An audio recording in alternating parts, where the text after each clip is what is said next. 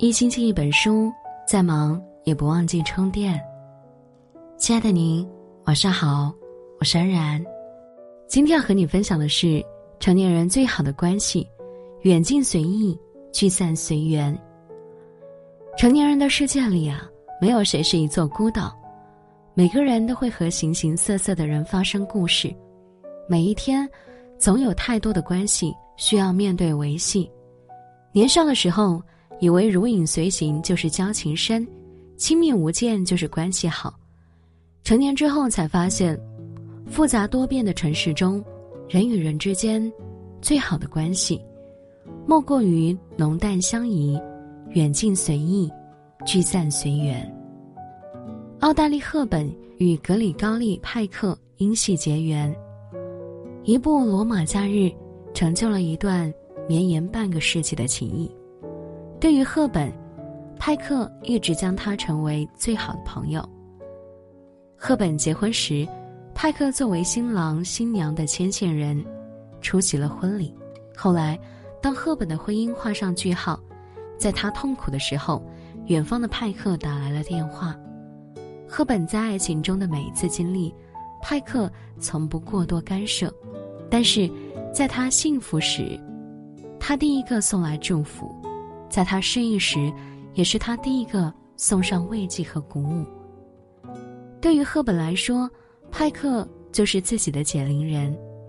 他从不愿意和任何人谈论自己的婚姻，却总能对派克敞开心扉。一九九三年一月二十日，赫本离开了人世。派克在葬礼上说的一句话，令无数人动容。能在那个美丽的罗马假日，作为赫本的第一个荧屏情侣，牵着她的手翩翩起舞，是我无比的幸运。有这样的朋友，此生足矣。《人与永恒》一书中写道：“一切交往都有不可超越的界限，而一切麻烦和冲突都源于无意识中想要突破这界限。”现实中。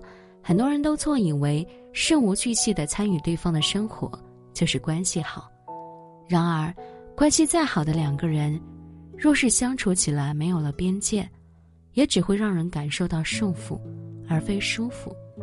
殊不知，只有我尊重你的独立，你也理解我的选择，才能形成一种不越界、不羁绊的默契。其实，每个人内心都会有属于自己的空间和界限。留一点分寸，方能彼此舒畅；有一点余地，反而相处得更好。有事就联系，没事各忙各，不必寒暄，也不必刻意。舒服的关系，浓一分则腻，淡一分则涩，浓淡相宜才最长久。很喜欢一句话：“隔天涯之遥而不生疏。”居咫尺之地，而不狭腻。的确，好的关系呀，不因过于疏离而尴尬，也不因过于亲近而负累。前段时间，作家李小艺邀请易中天教授做客自己的直播间，随后，李小艺的一个朋友就托他向易中天老师求套签名书。他坦率地告诉朋友：“抱歉，我办不到，我也没有易老师的微信。”朋友觉得很奇怪啊，就问道：“你们是朋友，怎么可能没有微信联系呢？”李小艺解释说，自己有事就托易老师的编辑转达。他觉得一位七十多岁的老人家，一位活出了自我的学者，生活里多一事不如少一事，通讯录多一人不如亲近好，所以自己从来没有要求加易老师的微信。正如李小艺所言，不打扰也是喜欢的一种，因为过分打扰，对别人来说可能就是一种困扰。结果求近之心反而成疏远之意。年轻时的我们试图通过密切联系、频繁互动来拉近彼此距离、维系感情，后来才发现啊，保持让彼此舒服的距离是成年人该有的自觉。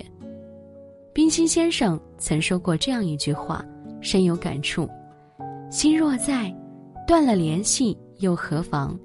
心若不在，寸步不离又怎样？人与人的关系便是如此，不打扰，不等于不在乎，不联系不代表已忘记。或许时间和空间的距离会模糊你我的模样，但不会冲淡一段真挚的友情。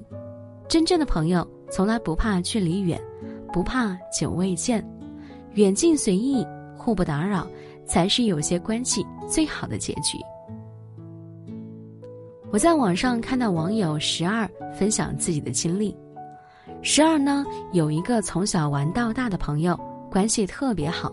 他说：“小时候和朋友一起，真的就像拍《家有儿女》的感觉一样。后来大家都搬了家，渐渐失去了联系。前不久，他通过微信又重新联系上了朋友，但是不聚会也不聊天了。大家仿佛都很忙，没时间，再也回不到了当初的亲密无间。”十二说：“其实中间有五六年完全不联系，不管是我还是他。”多多少少都变了，彼此的客套就仿佛鲁迅和老年闰土之间的惆怅，觉得自己特别失落。都说故人不如初，岁月不堪数，现实是，成年人的关系往往有一定的保质期限。作家贾平凹就曾在一篇散文里感慨：朋友渐行渐远，应该感到庆幸。原来贾平凹在突患肝病后。本来关系好的几个朋友，因为害怕传染，悄然之间纷纷转变为冰冷而陌生的嫌弃。望着绝尘而去的朋友，贾平凹说：“如此朋友是走了的好。”自此，贾平凹反而用“我的肝病了”这句话，顺势免去了很多尴尬的朋友，减少了很多无用的社交。其实呢，很多人之所以活得累啊，正是因为把聚散离合看得太重。人世间，任谁都是喜聚不喜散的，但是到了一定年纪，就得学会凡事随缘。任何关系不强求便不累，不执着就不苦。在一起时彼此珍惜，不在一起时各自安好。成年人的最好关系就是聚散随缘，得之淡然，失之泰然。有人说。